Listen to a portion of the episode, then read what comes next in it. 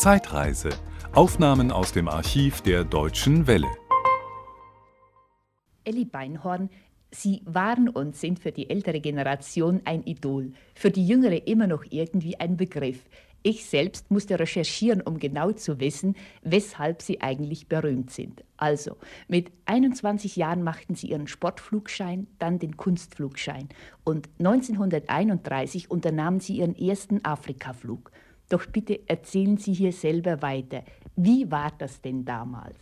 Das war damals alles ein wirklich echtes Abenteuer und ein echt romantisches Blättern in den Seiten des großen Buches der ganzen Welt. Daran hat sich heute natürlich einiges geändert. Bei dem ersten Afrikaflug flog ich in Verbindung mit einer wissenschaftlichen Expedition und der Professor Hugo Adolf Bernatzig und Professor Struck. Und ich flog alleine hinunter. Die Expedition war vorher mit dem Schiff nach portugiesisch-Westafrika, das Arbeitsgebiet der Expedition, gegangen wo wir uns trafen. Und ich flog allein, hatte schon auf dem Hinflug zwei Notlandungen und zitterte davor, dass ich die Basis der Expedition überhaupt niemals erreichen würde, denn die Maschine konnte ich damals nicht neu kaufen. Ich bekam sie äh, geliehen unter äh, Garantiezurücklassung meiner Kunstflugmaschine und diese Maschine hatte vor mir mindestens zwei, drei, wenn nicht mehr Besitzer gehabt. Aber Gott sei Dank, es ging gut. Die Expeditionsarbeit klappte weit über die äh, Erwartungen hinaus.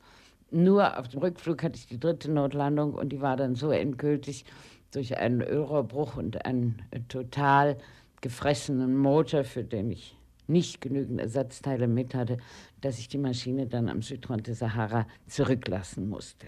Ein Jahr danach, also 1932, fand dann der sensationelle acht Monate Weltflug statt. Dafür erhielten sie den Hindenburg-Pokal.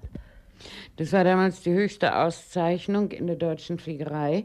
Und die Tatsache, dass ich damals bei meiner Notlandung für fast eine Woche am Südrand der Sahara verschollen war und natürlich nach einigen Tagen äh, nicht mehr für lebend gehalten wurde und hat mir sehr mitgeholfen, dass meine Berichte, die damals nach dieser Notlandung natürlich mehr als sensationell waren, von sehr vielen Zeitungen gekauft wurden.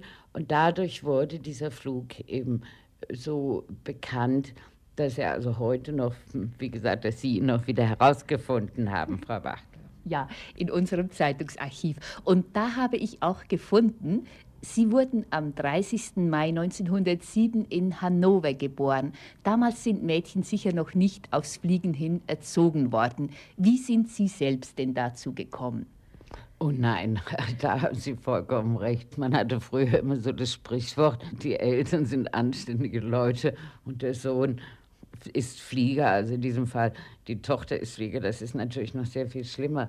Und mein armer Vater musste damals an seinem Stammtisch sich einiges äh, anhören, wie das wohl ausgehen würde, dieses Experiment mit dem Fliegen.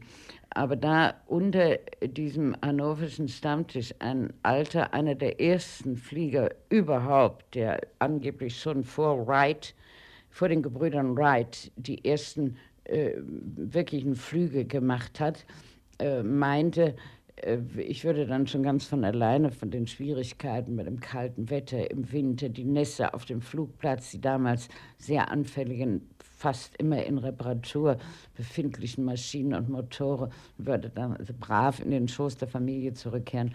Nein, so war es aber nicht. Anlass gegeben hatte ein Vortrag des deutschen Ozeanfliegers Hermann Köhl, eben in meiner Vaterstadt Hannover. Sie waren mit dem berühmten Rennfahrer Bernd Rosemeyer verheiratet. Wie war der Ehealltag bei Ihnen? Sie beide hatten ja irgendwie verwandte Berufe. Hat das die Beziehung positiv beeinflusst?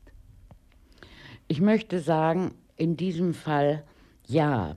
Das ist natürlich nur möglich, wenn dann eine Frau zurücksteckt und auf Dinge im Zusammenhang mit ihrem Beruf und ihrer Stellung in der Öffentlichkeit verzichtet. Das war bei Bernd Rosemeyer äh, für mich sehr leicht, weil ich das Glück hatte, mit einem Mann verheiratet zu sein, der wirklich alles, was er anfasste, vom Start weg besser konnte. Ich meine, seine Autofahrerei äh, war wesentlich bedeutender, als meine Fliegerei es hier gewesen ist. Als er begann zu fliegen, zeigte sich, dass er auch auf diesem Gebiet ein sehr begabter äh, Mann am Steuer war. Und so war es auf allen anderen Gebieten selbst, äh, nachdem er mir Beginn unserer Ehe frisch fröhlich seinen ganzen unerledigten Steuerkram in die Hand gedrückt hatte. Ich hatte immer gehofft, wenn ich Fliegerin mal heirate, dann wird mir ein lieber Mann das abnehmen.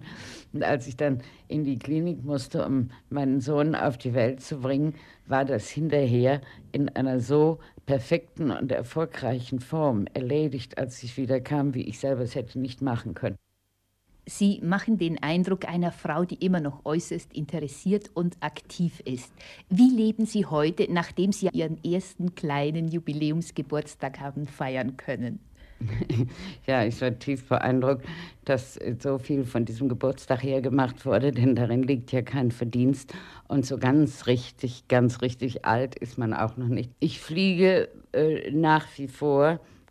Das ist nichts Besonderes, wenn man so viele Flugstunden hat wie ich und äh, man die Fliegerei nie aufgegeben hat für mehrere Jahre. Ich schwimme, ich fahre Rad, so fliege ich also sehr gern hm, Wettbewerbe, nationale und internationale Wettbewerbe mit, weil einen das fliegerisch eben fit hält. Und das macht mir also sehr viel Spaß und ich tue es furchtbar gern. Außerdem war ich ja in verschiedenen Ländern, die wir heute ansprechen, in den letzten Jahren in Australien, in meinem geliebten Afrika mehrmals und hoffe bald beide Länder wieder hinzukommen und dann da unten auch wieder lokal umherzufliegen.